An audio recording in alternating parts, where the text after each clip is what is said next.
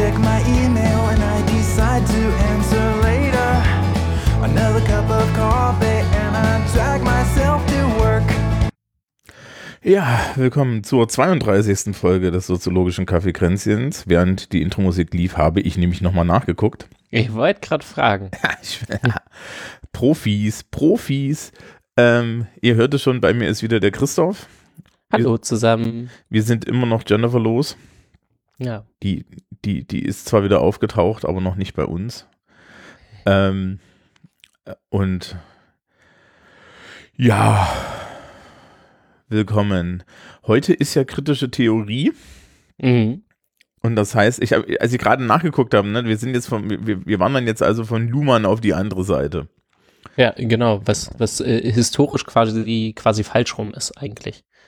Weil kritische Theorie war zuerst und danach kam äh, Luhmann. Danach Aber ich meine, wir sind ja, ja, da gut, davor waren wir bei, bei Parsons, dann macht es schon wieder Sinn. Ja, aber dann, ne, also, also danach hat sich jemand gedacht, wir machen das mal anständig. Um gleich mal zu, zu, zu setzen, Ah, um gleich mal Ja. zu setzen, wie Thomas das Thema sieht. Aber cool. Bevor wir damit anfangen, reden wir doch erstmal über Getränke. ja. Bei mir ist es einfach. Okay, dann, dann fang du doch an. Ich habe zuckerfreien Almdudler. Wir nehmen Also. wieder am Morgen auf. Es ist die einzige, das Einzige, was ich tun kann, ist zuckerfreien Almdudler trinken um die Uhrzeit.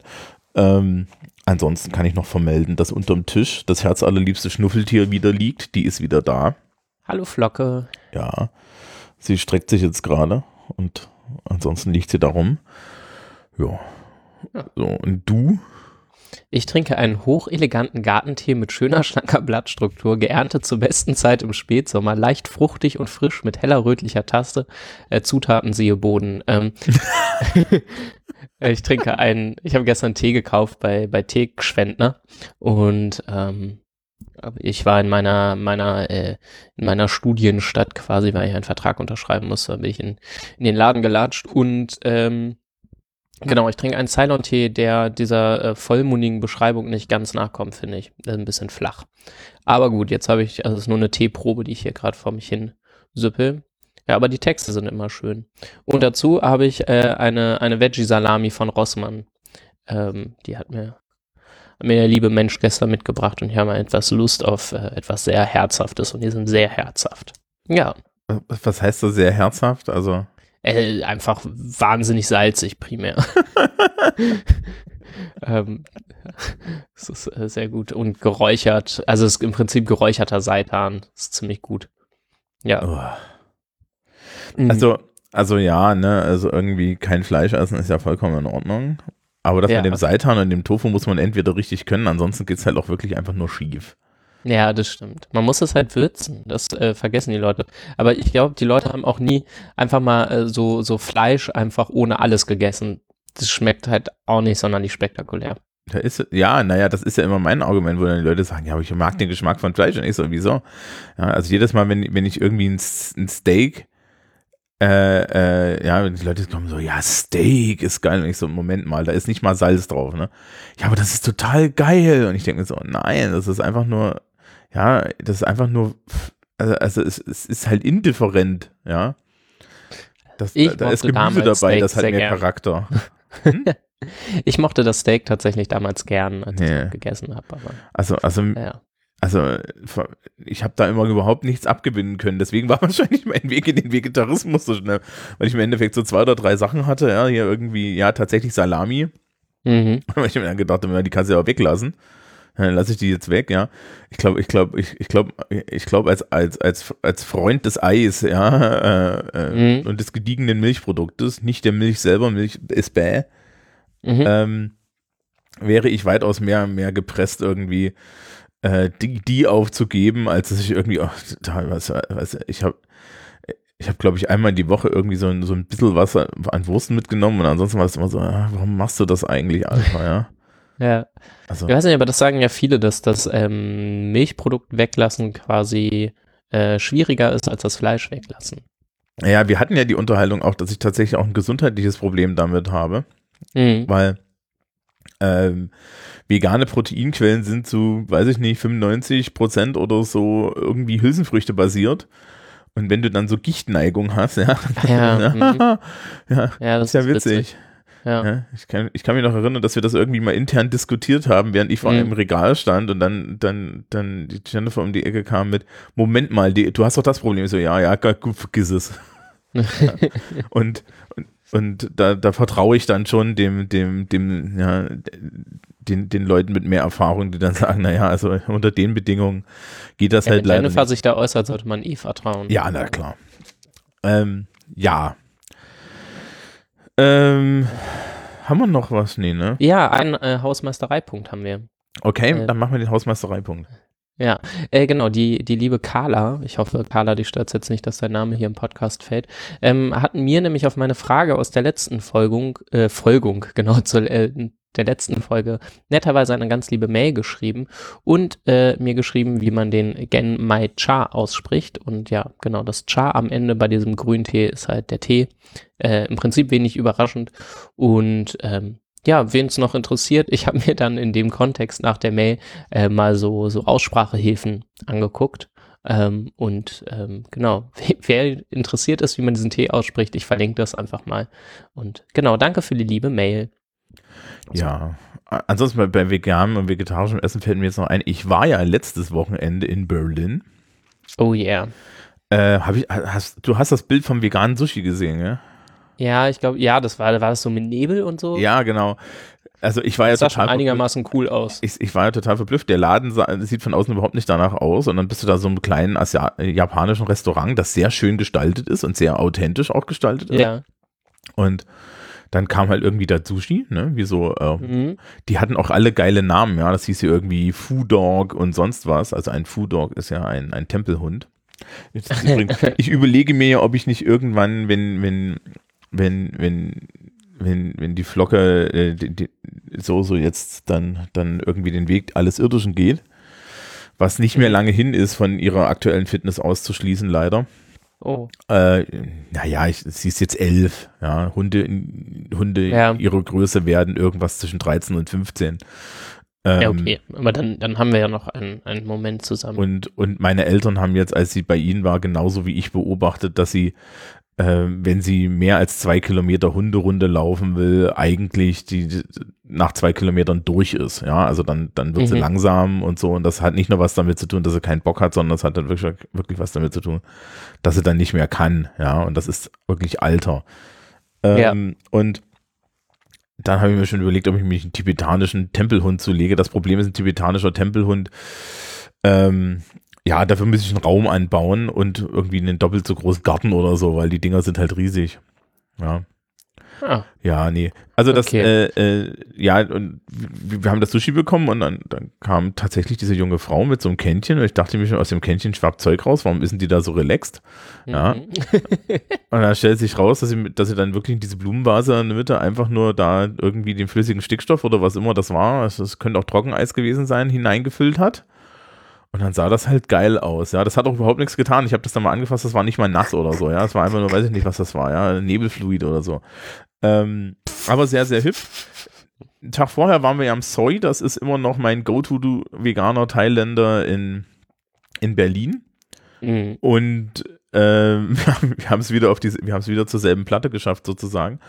Ähm, und hatte die, ich hatte die Kollegen mit und die eine Kollegin, die ist, ist, ist ja meine Weirdness gewöhnt. Ja. Und der andere Kollege ist eher so, eher bürgerlich-fränkisch, aber äh, durchaus offen. Und er saß dann halt mit rum und meinte, ja, komme ich halt mit euch mit. Ja, und die beiden haben sich so, ein, so, so einen Teller geteilt und ich habe mir einen mit meiner liebsten Person geteilt und ähm, dann waren sie beide so, wow, ist das geiles Essen. Ja, und es ist scheißegal, ob da Fleisch drin ist oder nicht. Und das ist, glaube ich, ganz Mhm. gut. Aber äh, das Soy ist auch ein guter Beweis dafür, dass man mit to Tofu und Seitan viel tun kann, denn man weiß, wie man es würzt. Sehr gut. ja, Ja. gut. Wollen wir? Das ist in, also Restaurantkultur, das noch als, als letzten Satz in Berlin. Ich bin ja kein, äh, kein großer Fan der Stadt, um das mal so zu formulieren. ähm, ist schon ganz nett, das gebe ich zu. Das ist schon, schon ganz cool. So ein Friedrichshain oder so einfach einmal lang hinschlagen und du bist einfach überwältigt von wirklich hervorragenden kleinen Restaurants, die alle niedrige Preise haben müssen, weil sie sonst äh, nicht gegen die anderen tollen Restaurants bestehen können. Ähm, das ist schon ziemlicher Luxus irgendwie. Ja, also die Kollegen haben ja übrigens gemeint, dass ich sehr gut in diese Stadt passen würde. Hm. Was vielleicht daran liegt, dass ich nicht auffalle. Hm. Hm. Worauf ich dann mir gedacht habe, das ist einer der Gründe, warum ich lieber hier bleibe. Ja. Weil Franken kann ein bisschen Irritation durchaus gebrauchen. Gut. Gut. Judy. Äh, mach ich mal eine Kapitelmarke und es geht los. Jawohl. Und die hat natürlich nicht funktioniert, aber gut. Ja Das nicht. geht schon, das geht schon. Wir finden es schon. Ja. Na dann, kritische Theorie. Ja, äh, genau. Also wir machen heute so ein bisschen kritische Kritische Theorie. Ähm, ich habe ähm, im Studium natürlich ein bisschen was dazu gelesen, nicht, nicht unfassbar viel. Ähm, äh, so gesellschaftstheoriemäßig dann mehr zu Habermas und da ist dann die Frage, ähm, genau, der gehört sicherlich zur kritischen Theorie, aber ob er so dezidiert zur Frankfurter Schule gehört, ist, glaube ich, eine äh, ne, ne, ja, eine zweite Frage. Ähm, genau, aber was kennst du denn? Habermas ist dieses Jahr übrigens 90 geworden. Das mal so nebenbei. Mm, Also, also in der, der Wikipedia-Liste steht er mit drin als zweite Generation. Ja. aber, äh, ganz ehrlich, das meiste, was ich davon kenne, ist das, was ihr in diesem Podcast hier erzählt habt. Ich weiß gar nicht, also ich habe ja im Studium wenig soziologische Theorie gemacht und wenn dann Mhm. sehr praxisorientiert. Also mein Soziolo so, soziologische Theorie, Hauptseminar war Familiensoziologie. Mhm. ich auch unendlich spannend fand. Es war auch wirklich gut. Ähm, aber diese ganzen Theoretiker lesen, ne. Ich glaube, ich habe mal irgendwann ein Habermas Buch in der Prüfung angegeben und habe es dann nicht gelesen. mhm. Wurde danach gefragt und der Professor war leicht außer sich. Und ich habe dann einen Dreier gekriegt mit der Aussage, naja, ich habe ja im Hauptseminar gemerkt, dass Sie denken können, hier haben Sie Ihren Dreier und verschwinden Sie. Ähm, Mhm. der, der Luxus des Nebenfächlers. Und Mhm. die, ähm, ja, als Hauptfächler hätte ich den Quatsch wahrscheinlich auch gelesen. Wobei, ah nee, ich habe im Auffahrt auch nichts gelesen. Ähm, die, nee, ansonsten, ich weiß halt irgendwie, dass das äh, Adorno und so weiter, das kommt halt alles nach dem Zweiten Weltkrieg, ne? Und das ist Mhm. dann irgendwie, ich habe mir jetzt, äh, das ist dann irgendwie der Versuch, irgendwie sich selber Hitler zu erklären. Habe ich immer so ein bisschen das Gefühl. Ja, ist, glaube ich, ist gar nicht ganz falsch, ne? Also ein zentraler Begriff für die ist auch einfach Auschwitz. Ähm, und ähm, das quasi als äh, ja, äh, Resultat der Moderne zu denken. Ne? Also das eine sehr bekannte Buch ist ja, wie heißt es denn jetzt? Dialektik der Ordnung oder vertue ich mich? Ähm, ja. Ähm, Dial warte mal. Ja, nee, Dialektik der Aufklärung ist das von äh, Horkheimer und Adorno. Ähm, ja, wo es eben darum geht, eben die, die Moderne kritisch äh, zu, zu denken und zu sehen, welche Probleme die denn so mit sich bringt und eben nicht, nicht nur die aufklärerische Seite zu sehen. Und sie probieren zumindest so ein bisschen äh, marxistische Theorie mit ähm, Psychoanalyse zu verbinden. Ähm, und ja, die Moderne, dadurch sehen sie dadurch gekennzeichnet, dass äh, ja, Rationalität eben übermäßig in die Welt kommt und äh, völlig raumgreifend ist und am Ende das Individuum, das Freie zurückdrängt, weil alles büro durchbürokratisiert ist und man kaum noch Freiheit hat. Also das ist jetzt sehr kurz, ne? Aber so. Das klingt, es, es klingt aber stark nach Rousseau. Also, Bei Rousseau bin ich dann wiederum raus. Ich habe Naja. den zwar mal im Pädagogikstudium vorgestellt, oh aber Gott. Da, Ja, ne. Pass auf. Es gibt jetzt, es gibt jetzt einmal von mir meine, meine, meine zentrale Rousseau-Geschichte, ja. Und zwar folgende. Ich, ich habe zurück ja, und hören den Emil. Ja. ähm, ich habe den in der politischen Philosophie natürlich gemacht, mehrfach. Mhm. Und äh, ich sage immer, bei, bei Rousseau ist es so, ähm, du liest ihn das erste Mal und denkst dir so ein Kontrast sozial und denkst dir so, okay, das ist total geil hier, direkte Demokratie, das ist doch das, was wir wollen, ne? so gerade so Mhm. als kleiner Linker.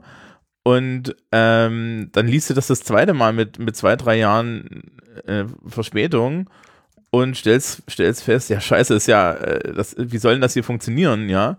Und dann Mhm. liest du es nochmal mit zwei Jahren später und denkst dir, was für eine totalitäre Scheiße, ja?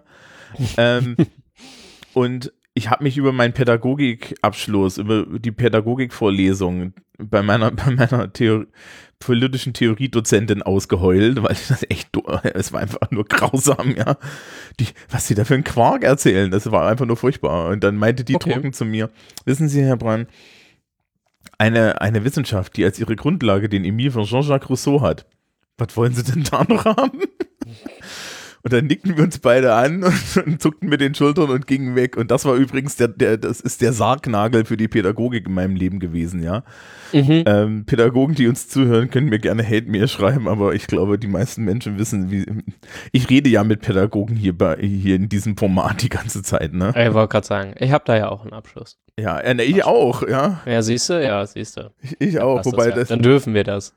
Genau, also ich habe ja auch irgendwie zwei Prüfungen in dem Quatsch gemacht.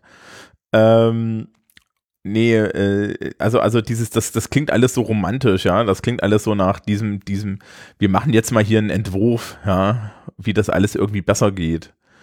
Und das Ja. finde ich halt immer schwierig, ja. Die, die, die, Ausgangs, die Ausgangsthese dabei ist übrigens, also äh, sie, sie stoßen sich da im Prinzip, äh, es gibt diesen unsäglichen Positivismusstreit. Äh, ja. Das Buch bitte nicht lesen, es ist einfach schrecklich. Es ist wirklich schrecklich zu lesen. Ähm, ich habe das irgendwann aus Versehen mal gelesen. Und äh, sie, sie stoßen sich, also die Ausgangsthese ist ein bisschen, naja, ist ja ganz nett, dass Wissenschaft so tut, als könnte sie unfassbar rational sein und äh, Gesellschaft einfach nur beschreiben. Aber wir sehen doch und wir wissen doch, dass äh, Wissenschaft in die Welt zurückwirkt.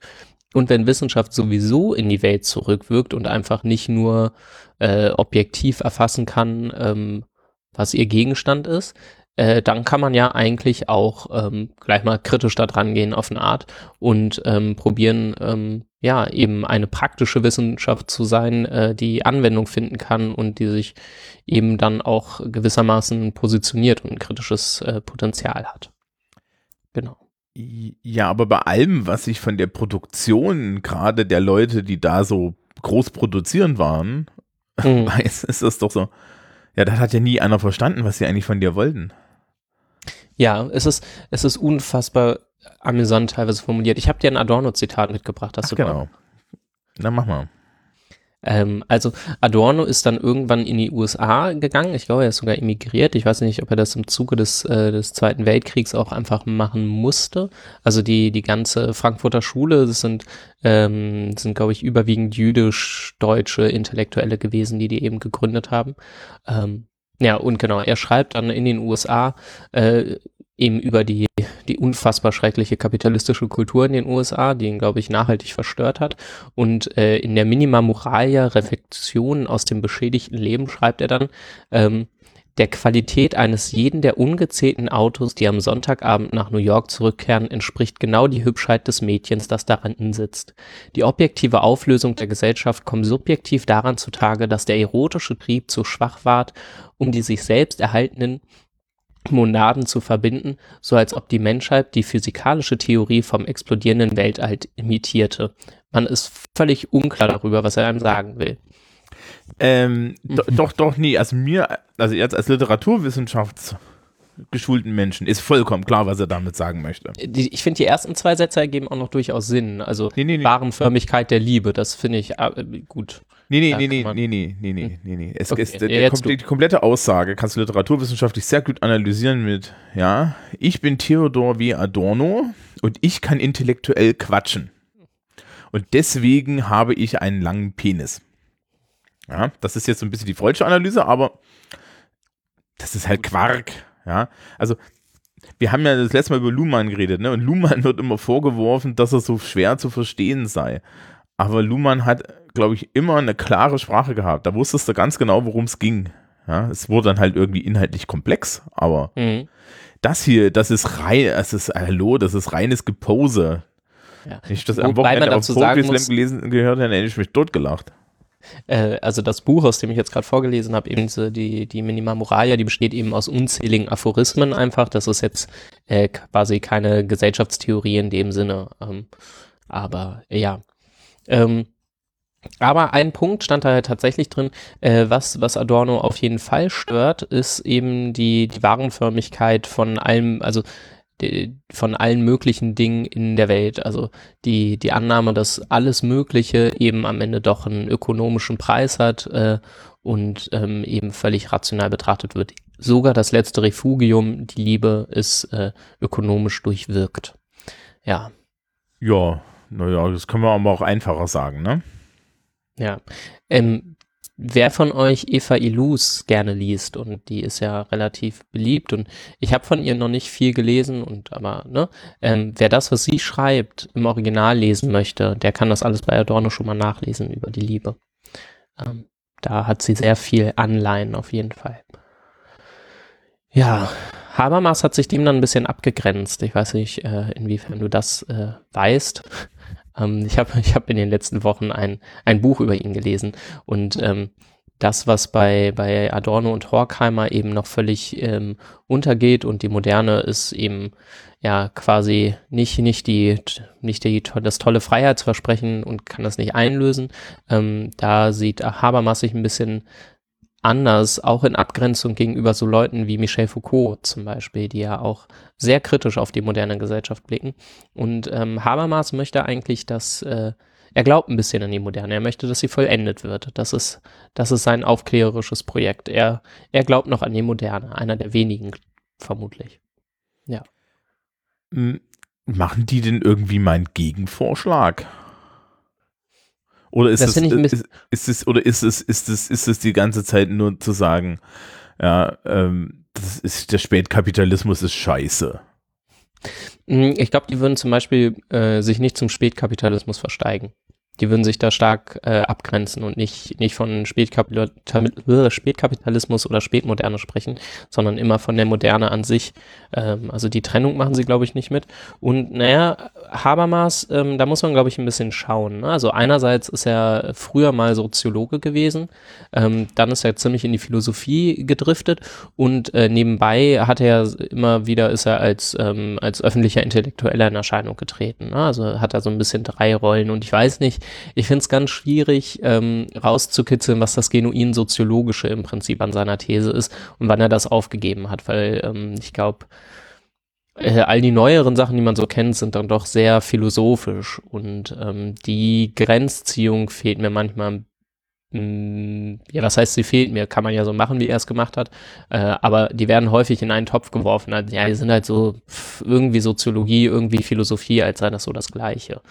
Ähm, ja, Habermas äh, ist dem freien Diskurs hinterher, ne? Den, den möchte er, den, den hätte er gern, den, den herrschaftsfreien äh, Diskurs mit dem Zwang des besseren Arguments. Das ist sein, sein Ziel, das er anstrebt.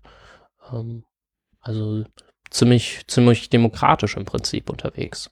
Und ziemlich, äh, äh, um zum, äh, zum Ursprung unseres Kaffeekränzens zurückgekommen, zurückzukommen, er ist ziemlich dem Diskurs hinterher. Er möchte, dass äh, Leute äh, miteinander ähm, sich austauschen. Und auch in seinen öffentlichen Interventionen ähm, macht er das stark. Also immer wenn er schreibt, ähm, berechnet er mit ein, dass er vielleicht nicht die absolute Wahrheit spricht. Das finde ich schon grundsympathisch. So. Mhm. Ah, Habermas hat was hier mit dem Linguistic-Turn zu tun. Mhm. Das sagt mir ja wiederum ein bisschen was, ne? Ja. Genau, zu, zu Habermas muss man ähm, so ein bisschen wissen. Also seine Theorie, so die, die kommunikative Theorie wird Sprechakttheorie genannt. Also bei ihm geht es eben ganz viel um Sprache und der gute Mann wurde geboren mit einer Kieferlippen-Gaumenspalte, die, glaube ich, nicht völlig optimal operiert wurde als Kind und darunter hat er auch früh gelitten und wenn man ihn heute sprechen hört, ähm, merkt man auch noch, dass eben äh, ja, sein Sprechen stark von, von eben dieser, dieser Behinderung geprägt ist. Ähm, also äh, er ist akustisch einfach nicht ganz so klar verständlich wie, wie viele andere Menschen. Und ähm, er wurde da in der, in der Kindheit, Jugend offenbar für, ja, damals hat man mal noch gehänselt gesagt, ähm, was für ihn insofern relevant war, als er darüber gemerkt hat, okay, ähm, die, die Möglichkeit, sprechen zu können und kommunizieren zu können, ist für gesellschaftliches Miteinander unfassbar wichtig. Also dadurch, dass er gemerkt hat, okay, ich bin da, bin da ein Stück weit eingeschränkt und muss mich da über Widerstände hinwegsetzen, ist ihm da klar geworden, ähm, okay, alles, alles Wichtige in der Welt wird quasi sprachlich vermittelt. Ähm, ja. Ja, na, da, da, da, da, da, da kommt er dann ja irgendwie mit Foucault und Umberto Eco und Semiotik und so weiter zusammen. Das, Mhm. ist ja, das ist ja immer so meine, das ist ja immer so meine Seite. Ja. Der hat sich irgendwann auch mal mit äh, Noam Chomsky ziemlich gestritten über irgendwas und so. Also da hat er jetzt auch Oh, mal mit, ja. den, mit den Sprachleuten Ja. irgendwie. Ach, oh Gott, Chomsky hat, also Chomsky hat, ähm, jetzt kommen wir zu dem Teil, wo man merkt, dass ich irgendwann doch mal Studium hatte, äh, die generative Universalgrammatik erfunden. Generative also, also, bis, ich weiß nicht, wie viel Sprachwissenschaftsahnung hast du? Keine. Okay. Ähm, Grammatik ist die, äh, äh, äh, Grammatik ist die, die Frage, wie baut man irgendwie Sätze zusammen. Ja, das ist die Ebene. Also es Mhm. gibt die Frage, es gibt die Ebene der Laute, es gibt die Ebene der Wortbildung und es gibt die Ebene im Endeffekt der Satzbildung und die Grammatik ist die Frage, wie werden Sinnzusammenhänge dargestellt. Mhm. So, und äh, äh, der Noam Chomsky hatte halt diese, diese, äh, die generative äh, Grammatik, also das ist, ist ja, generative Universalgrammatik heißt das eigentlich, oder Transformationsgrammatik. Ähm, und der hat gesagt, im Endeffekt basieren alle Sprachen auf einer Urform, so, so Mhm. wie, ja, so das ist so die Idee, das kommt dann aus dem Behaviorismus und so weiter, ja, also das Mhm. typisch amerikanische ähm, Sache und äh, ist mittlerweile auch großflächig widerlegt, ja, sondern es stellt sich halt einfach raus, dass Sprache einfach ist, was die Leute mit Lauten gerne mal anfangen möchten Mhm. und dass es da keine allgemeinen Regeln gibt. Ja, und ähm, das Ich habe neulich von der Studie gehört, äh, bei denen äh, irgendwelche ForscherInnen untersucht haben, wie die Übertragungsrate bei Sprache ist. Manche Sprachen sind offenbar dichter als andere in der in der Informationsübertragung, was dazu führt, dass bei nicht so dichten Sprachen die Leute einfach schneller sprechen und bei sehr dichten Sprachen die Leute etwas langsamer reden. Und am Ende hat man irgendeine Bitzahl, die immer ähnlich ist. Das Mhm. fand ich interessant. Aber ich habe die Studie auch nicht nachgelesen, ich habe es irgendwo im Radio gehört. Ja, es gibt halt so, es gibt zum Beispiel solche Sachen, der ganz große Standard ist, der Unterschied zwischen analytischen und synthetischen Sprachen. Mhm. Eine synthetische Sprache ist eine Sprache, wo äh, die, die, die Morphologie, also der, der Wortzusammenbau, ähm, so wie im, Deutschen haben wir das noch relativ stark, aber ganz vorne ist sowas dabei wie Finnisch. Ja, also du kannst an einem finnischen Wort vorne und hinten Präfixe und Suffixe dran pappen Mhm. und zwar mehr als eins. Und äh, das, das, das ist dann Fälle und so weiter. Ne? Ich weiß nicht, du wurdest wahrscheinlich auch mal mit Latein gegängelt. Ähm, nee, nicht wirklich. Ich hatte Ah, okay. Spanisch. Ja. Mm, Ja, das Spanische hat es so ein bisschen, weil es ja eine romanische Sprache ist, aber du hast halt so, so diese, diese Idee, im Spanischen zum Beispiel wird, packst du ja auch hinten ein A dran, wenn es weiblich ist. Mhm. So, und im Latein war das noch alles viel, viel schlimmer. Da gab es dann, ne- ja, ähm, da gab es nämlich keine Artikel, sowas wie dieses, ne, Lale und so, Mhm. äh, sondern man hat das halt einfach nur darüber gemacht, dass da Endungen hinten dran stehen. Und diese Endung hat dann gesagt, was das ist.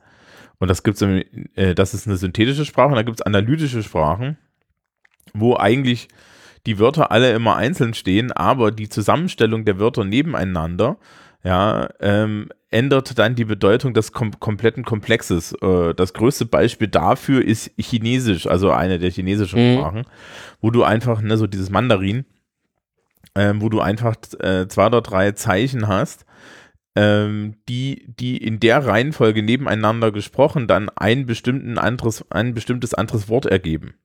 Mhm. Das haben wir im Deutschen auch. Das sind zum Beispiel die Perfektstrukturen und so, ja. Also dieses Ich habe gegessen.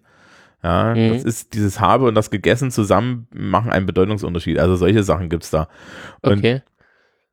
was ja auch durch ist, ist irgendwie äh, ähm, Sapir Whorf, ja. Äh, man kann nur das denken, was man sprechen kann.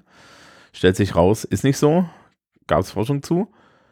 Ähm, Mhm. Und ja, also diese Chomsky-Sache, die habe ich noch im Studium gehört, ja. Mhm. Ja, Ja. spannend. Ähm, ja, ich weiß gar nicht, wo, worüber sich äh, Habermas und Chomsky dann am Ende gekloppt haben.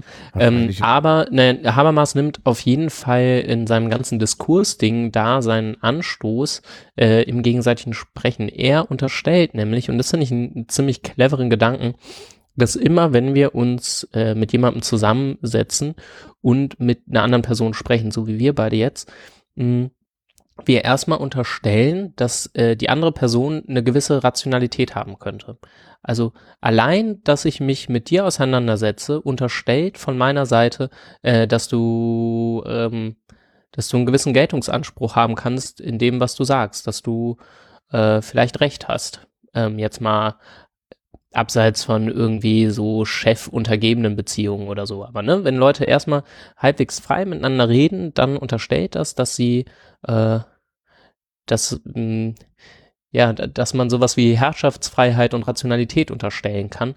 Und äh, er meint, von da aus kann man so ein bisschen darauf gucken, ähm, was ist eigentlich gelungene Kommunikation und ähm, ja, so da lassen sich Leute schon aufs Argument ein. Und er meint, damit kann man es relativ universal machen. Also er sagt, das ist halt eine Struktur, die zieht sich durch verschiedenste Gesellschaften durch. Leute reden miteinander und das ist eine allgemeine Rationalitätsunterstellung in der Kommunikation. Hm, ja, aber es ist jetzt auch keine hohe Schwelle, ne?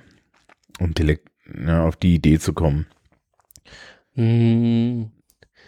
Ja, ich glaube, das so gesellschaftstheoretisch halt zu wenden und von da aus dann weiter zu basteln, ist das Interessante.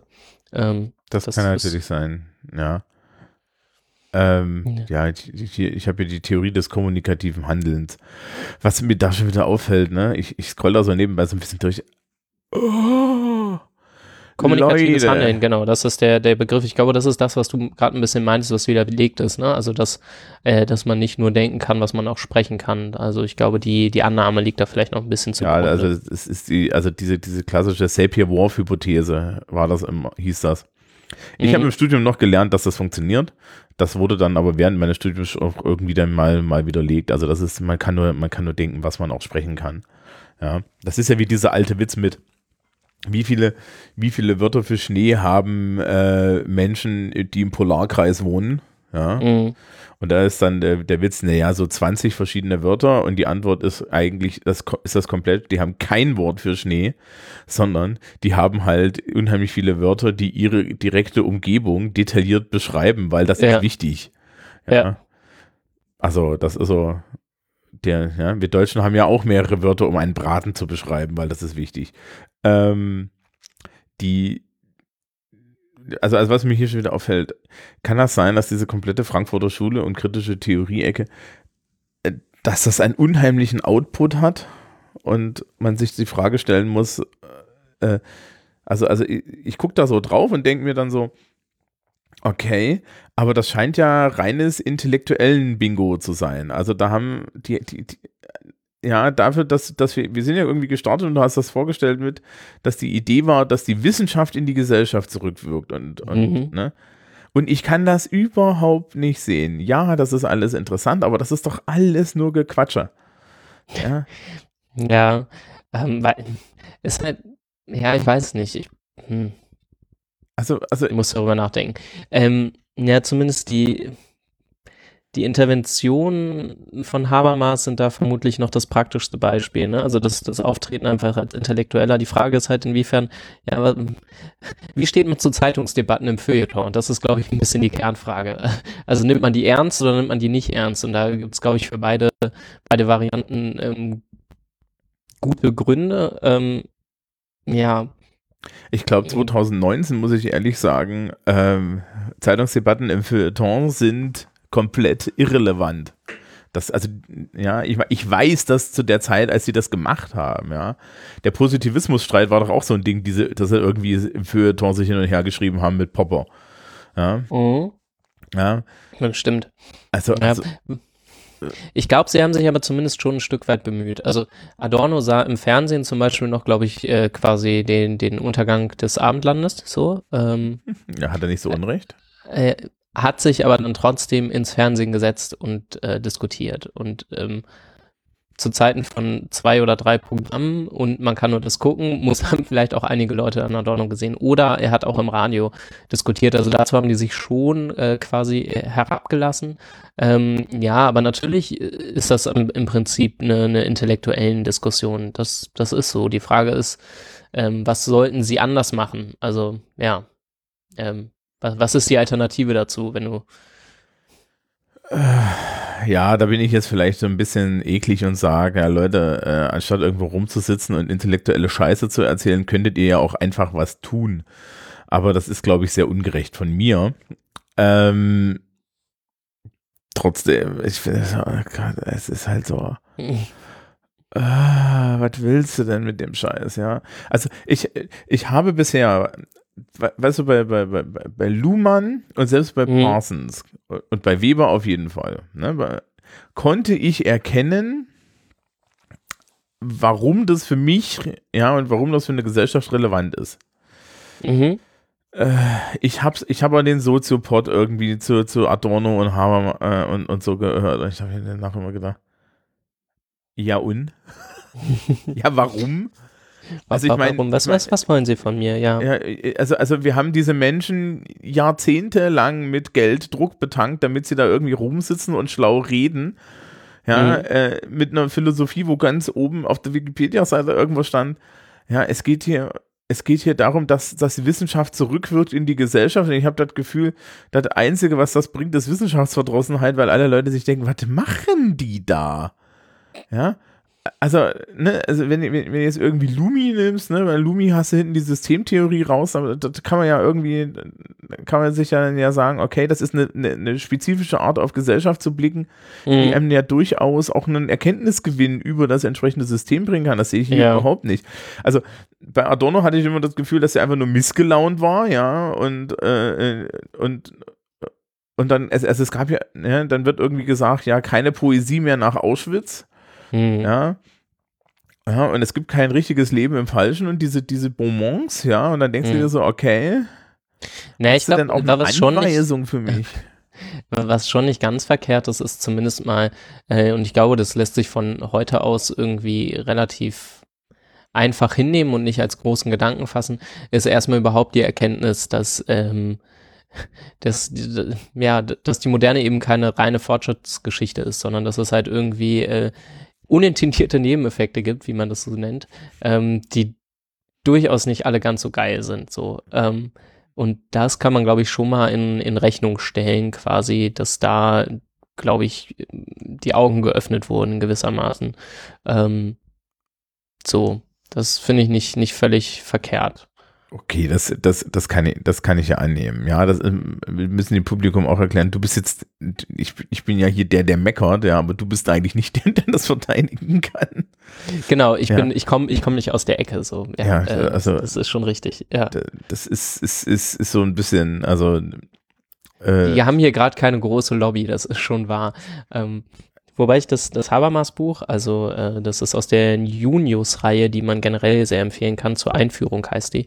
Ähm, das kann ich empfehlen, das lässt sich ganz gut runterlesen und ist auch mit viel äh, kritischer Perspektive ähm, gespickt. Also das, das lohnt sich wirklich, ähm, falls das äh, wen nochmal stärker interessiert. Ähm, eine ganz spannende Sache bei Habermas ist, äh, der hat sich irgendwann, also Luhmann hat sich mal nach Frankfurt verirrt. Äh, möglicherweise in den ganzen Zeiten dieser Studentenrevolten und so ähm, hat er mal eben Adornos Lehrstuhl vertreten. Ist ein bisschen unklar, wieso, weshalb, warum. Ähm, kann man schwer historisch nachvollziehen. Ähm, und hat da eine, eine Vorlesung über Liebe gehalten. Und irgendwie in dem Dunstkreis müssen sich Habermas und Luhmann auch kennengelernt haben. Und die hatten ja später eine, eine krasse Auseinandersetzung, ähm, haben aber auch ein Buch zusammengeschrieben, ähm, wo sie ein bisschen probieren, äh, quasi die, die Differenzen, aber auch Ähnlichkeiten in ihren Theorien ähm, darzustellen. Und Habermas übernimmt von Luhmann tatsächlich den Systembegriff ein Stück weit und er trennt ihn auf in einmal den, den Bereich äh, Wirtschaft, also Wirtschaft übernimmt er. Ähm, und äh, ja, erkennt, okay, wir haben auch noch staatliche Bürokratie mit Geld und Macht. Und ähm, er hat auf der anderen Seite die Lebenswelt, also das, was wir jetzt machen, ne? Öffentlichkeit, wir reden miteinander und Familie und so, das alles Lebenswelt. Und auf der anderen Seite hat er so einen Systembegriff. Und ähm, da lässt er dann quasi Luhmann walten und sagt, okay, die haben ihre eigene Sprache und das ist vielleicht auch gar nicht schlecht, also weil Geld ist echt sehr funktional, ist eine klasse Erfindung, tipptopp, kann man viel mitmachen. Aber wenn die, die Rationalität quasi aus diesen Systemen äh, in den, in den, äh, in die Herrschaft äh, der, des Bereichs kommt, in dem es eigentlich besonders frei zugehen soll, also in dem, den wir uns gerade aufhalten, hier in unserem Podcast, äh, dann ist das problematisch. Das ist ähm, eine, das nennt sich Kolonialisierungsthese bei ihm und ähm, das ist eine, eine schnieke Analyse, die er mal geliefert hat oder wo er sagt, darauf kann man zumindest mal, oder das habe ich mitgenommen, darauf kann man zumindest mal achten. Also inwiefern brechen diese Systemrationalitäten und Logiken äh, in ähm, in so Bereiche wie Politik und so ein, in denen es nicht, eigentlich nicht darum gehen sollte, nach der Selbstbeschreibung. Genau. Das, das wollte ich noch losgeworden sein, auf jeden Fall. Also gut. Aber pff, ich bleibe so ein bisschen ratlos zurück. Es, es, gibt ja irgendwie auch hier zu Podcast diesen, diesen, mal, habe ich mich ja schon mal darüber aufgeregt, dass Freudlosigkeit irgendwie jetzt auch keine Lösung ist. Vielleicht bin mhm. ich einfach zu, ich bin dazu, ich weiß nicht, ob ich philosophenfeindlich bin. Ich habe da dann, dann wahrscheinlich in der Politikphilosophie zu viel mit Leuten zu tun gehabt, die halt Philosophie nicht als Selbstzweck betrieben haben. Ja, selbst Rousseau kannst du dann nicht vorwerfen. Ja, sondern wo es immer um die Frage ging, wie machen wir jetzt hier irgendwie Gesellschaft, ja. Mhm. Und dann sich dann einfach nur so eine, so eine, ja, wir kritisieren das jetzt mal hier alles und so. Ja, und es geht auch nicht mal irgendwo hin bei dem Fernsehbeispiel und Adorno ist mir nur, ist mir nur eingefallen, unser, unser nächstes Thema, Pierre Bourdieu. Der, mhm. der hat ja mal im Fernsehen einen Vortrag darüber gehalten, dass Fernsehen scheiße ist. Ja, ja, ja. Und er muss auch richtig alle in die, in die Pfanne gehauen haben da bei dem Ding, also.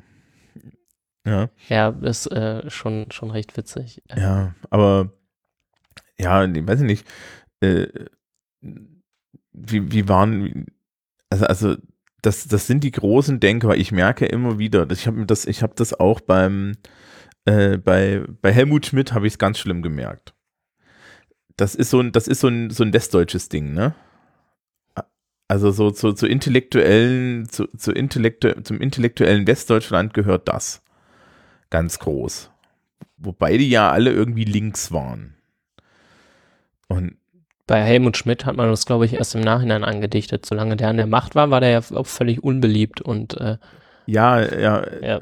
Was, was ich damit auch meine, ist, du, wenn du heutzutage irgendwie mit, mit westdeutschen Menschen redest, die ähm, so ein gewisses Alter haben, ja, dann, dann haben die immer so die, das war ein großer Kanzler. Ne? Als, der, als mhm. der Mann gestorben ist, und das ist ja okay, wenn, wenn, wenn Kanzler, wenn, wenn Kanzler sterben, dass man da irgendwie ähm, dann, dann Trauerempfinden war ja so ein bisschen so, oh, jetzt ist der letzte große politische Denker gegangen. Und, ja, und Heute alles nur noch Flachpfeifen, ne? Ja, alles Flachpfeifen. Genau, die rauchen auch so nicht mehr.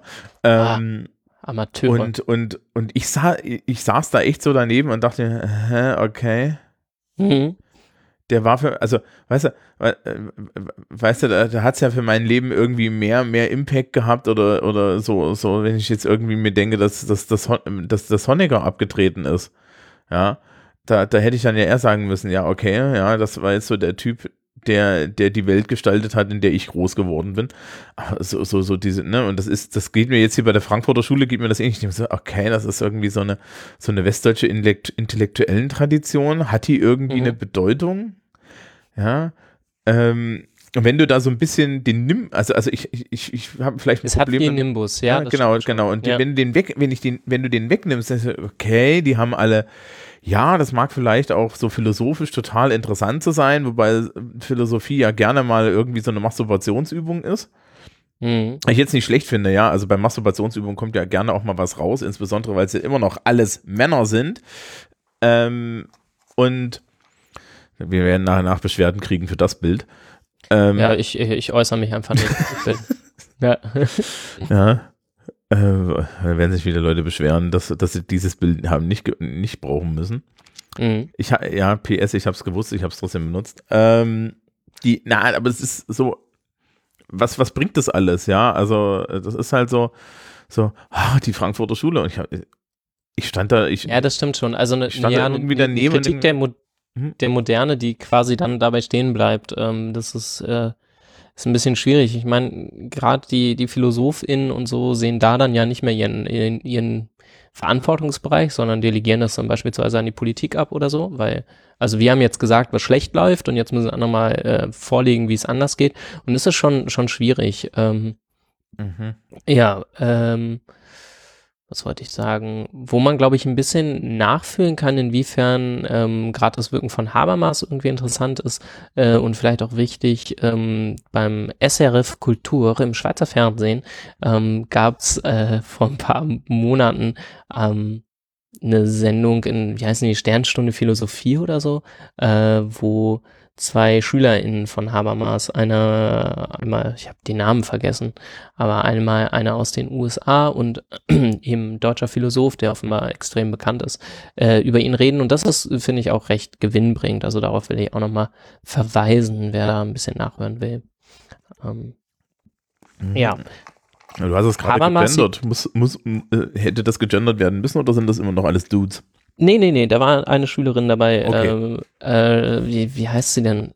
Sch verdammte Axt. Jetzt, ich, äh, ich guck mal, ob ich es finde gerade. Ähm, ja, naja. ist ja okay. ähm, ist ja okay. Ich habe mich nur gewundert, ja, weil ich ja, ja, ja verstehe ich. Dann, dann doch, doch, doch schlecht gelaunt unterstelle. Ja, Sailor Ben Habib ist, äh, ist die Schülerin und ähm, der Professor, der ist tatsächlich ziemlich bekannt, ist Rainer Forst. Ähm, der jetzt auch an der Goethe-Uni in Frankfurt ist. Überraschung. Mhm. Ja. ja, das ist aber, es ist, ist, ne, also wir haben ja so ein bisschen so ein Regionalding in der Soziologie anscheinend, ne? So. So, Frankfurt äh, ist das. Ja zumindest, ja, zumindest in Deutschland ist das ein Stück weit so. Wir haben ja eh eine breiten Kultur der Universitäten ein Stück weit. Also wir haben schon hervorhebenswerte Unis, die stärker sind als andere, aber das ist ja überhaupt nicht so wie in England, den USA oder auch Frankreich, äh, sondern ja, eher so gemittelte Breite, die, äh, glaube ich, ganz, ganz gut ist, aber wenig, wenig Exzellenz. Das soll sich ja jetzt ändern durch Exzellenzinitiative und Co. Okay. Ja. Kannst du mir, kannst du mir so zum, so Richtung Abschluss? Ja. Können, können wir, äh, kannst du mir irgendwie, äh, ich habe mich da ja schon drüber aufgeregt, aber trotzdem, äh, ein, ein, irgendwie, was ist denn jetzt das Konkrete, was uns diese ganze kritische Theorie gebracht hat?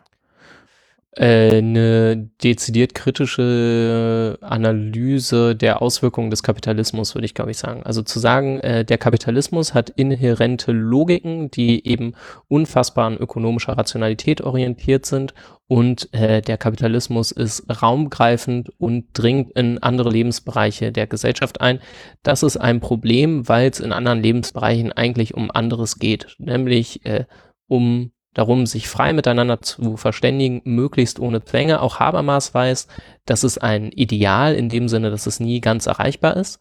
Ähm, aber da müssen wir Einheit gebieten und äh, drauf gucken und äh, das im Blick behalten, inwiefern irgendwelche Systemlogiken, zum Beispiel auch ähm, die der Wissenschaft ähm, umgreifen und äh, ja, mit alles mit Rationalität fluten, äh, die ja, was heißt, naja, nicht mit Rationalität, das ist nicht das Problem, sondern mit äh, speziellen Rationalitätsmustern, ähm, die der Kosten freien Verständigung Nutzen. und ja, genau, Kosten Nutzen ähm, oder auch Expertenkulturen.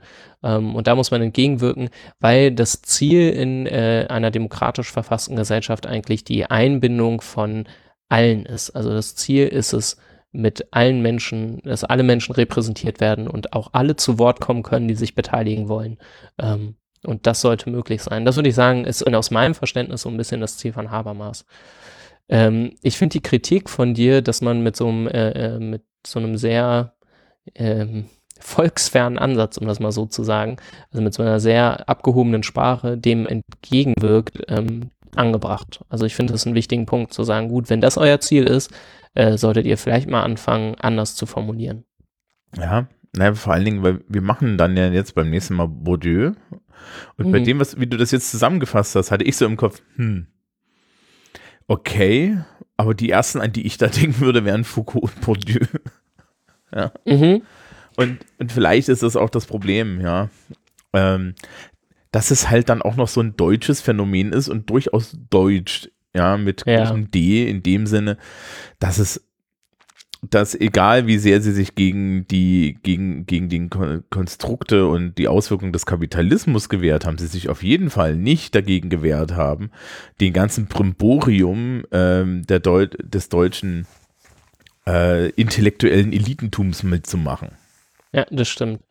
Ähm, haben sich ja wobei, alle glaube ich, gefallen. zumindest Habermas insofern sich da abgrenzen möchte, als dass er ähm, sich zumindest aus der universitären Blase ein Stück weit rausbegeben hat. Ne? Also er hat sich nicht nur auf seine Rolle als eben äh, ja, Universitätsprofessor versteift, der von da aus analysiert, sondern er hat sich ja auch, also er begibt sich immer wieder in den konkreten Diskurs, nicht mehr so häufig, wie er es früher gemacht hat, aber ähm, er macht sich da zumindest angreifbar. Also er trennt die Rolle auch stark von seiner Wissenschaftsrolle, ähm, aber mit dem Ziel eben nicht zu sagen, naja, ich bin der Wissenschaftler, ich weiß, wie alles läuft und deswegen äh, habe ich in der Diskussion auch recht. So, das ist, glaube ich, äh, sein, sein Punkt, dass er das eben nicht machen möchte, um damit nicht zu überwältigen, zu sagen, guck mal, ich bin der tolle Habermas und ich weiß, wie die Welt läuft und deswegen könnt ihr mir nichts sagen. Also das würde ich ihm schon äh, anrechnen, wobei auch da ja weiterhin dann gilt, okay, ähm, was, was ist die Zeitungsauseinandersetzung wert? Ähm, Wobei er sich dann ja natürlich am Anfang auch äh, im Zuge der Studentenrevolten ähm, sowohl gegen so Leute wie Rudi Dutschke gewandt hat und das auch in der konkreten Debatte, als auch natürlich äh, ähm, sich dann gegen die sehr konservativen Kräfte abgegrenzt hat. Und ähm, ja, also er geht zumindest in die Konfrontation. Ich finde, das ist schon, schon was wert und ist da zumindest mal einen Schritt weiter als zum Beispiel Adorno, der äh, zum Beispiel Vorlesungssäle einfach von der Polizei hat räumen lassen, äh, die besetzt waren, weil es ihn genervt hat. Was? Mhm. Mhm. Ja, der muss ja auch so, so, Adorno muss ja im Privatleben auch ein total toller Mensch gewesen sein. Ähm, ganz prickelnd. Ähm, er, er, hatte wohl sehr viel mit seinen Studenten, wenn ich es richtig verstanden habe. Hat zumindest ein Dozent von mir gesagt. Ähm, ja. Du meinst, er hat seine Weisheit weitergegeben. Hm, hm. Hm. Ich glaube, es war schon auch ein ziemlicher Mann. Ja, die Zeiten sind ja vorbei. Hm. Zum Glück. Ja, so, so Laffos wie wir beide, das wird ja nichts mehr hier. Ja, mit ja. uns kannst du ja nichts ja, arbeiten, genau. das wird auch nichts. Ne. Ne. Ja. ja. Das ist ja eigentlich ein schönes Ende. Na gut. Ähm, so, ich ja, das war's eigentlich. Das ist, also, äh, das ist so ein bisschen, also wir sind so, das ist so ein bisschen wie die Talcott Parsons Folge, ne? Ja, ein bisschen schon, wobei ich mich hier tatsächlich ein bisschen sicherer gefühlt habe als, als bei Parsons. Ähm, ja. Komischerweise haben wir aber bei Parsons viel mehr, äh, hatte ich das Gefühl, wir sind entschuldigender als jetzt bei der Frankfurter Schule. Ja, das also, stimmt. Das mag aber auch daran gehen, dass ich da auch total neutral war und mir gedacht habe, naja, der hat halt mal so ein System gebaut, ja, und mhm. während, während, mir halt dieses, dieses ganze Gehabe von denen schon auf den Sack geht. Mhm. Ja, also da, da, ich weiß nicht, ob man da meine, meine, meine elitenfeindliche ostdeutsche Ausprägung wieder merkt, ja, aber so. das ist, wenn du dir solche Leute anguckst und die lauern dann nur so eine Scheiße, ja, und äh, Leute, wir haben die Welt zu retten. Ja, schreibt doch nicht 500 Bücher darüber, warum der Kapitalismus scheiße ist. Als hätte das keiner mitgekriegt. Ja. Ja. Naja, aber irgendwer muss ja erstmal anfangen und das sagen. Ja, ähm, gut. Und Habermas probiert schon auch ähm, heute immer nochmal neue Sachen äh, einzubringen. Der ist jetzt, der ist jetzt 80, oder? nee, 90. 90. 90. Ach du Scheiße. Und der hat jetzt nochmal so ein 1200 Seitenwerk oder so, bringt er dieses Jahr im Herbst raus. Oder muss jetzt gerade erschienen sein oder so. Er hat einen Zettelkasten. Richtig dickes Brett äh, gebohrt, ja. Er hat einen Zettelkasten entleert. So, ja, ich weiß nicht, wie er arbeitet, aber. Ja. ja. Produktiv war er auf jeden Fall auch. Ja. Naja. Nee, ich weiß nicht, Adorno ist schon weg, Horkheimer, die sind alle schon weg, ne? Ähm, ja, die sind alle verstorben in den 60ern und 70ern, glaube ich, so ungefähr. ich glaube, Horkheimer wurde sogar noch 1800 Quetsch geboren, 1895 oder so. Mhm. Aber die. Und Adorno 1903 oder sowas. Genau, ja. ich habe ja hier irgendwie vorhin die Frankfurter Schule mir angesehen und da gab es dann direkt, gibt's direkt so eine Liste, dass das ja mehrere Generationen von Leute sind, die sich aber auch so hinten raus ausdünnt. Ja, besonders mhm. spannend ist auch da die Tatsache, dass es da halt einfach mal keinen einzigen weiblichen Namen gibt. Ja. Wo sich du denkst, so in der zweiten und dritten Generation, hm, Kinder. Hätte, hätte es doch mal klappen können, ja. Naja. Mhm. Nun ja. Nun. Dann ja. Also nächst, nächstes Mal, nächstes Mal wird das ein Festspiel, weil, mhm. wir, weil wir zu, zu Menschen kommen, denen wir erstmal alle positiv gegenüberstehen.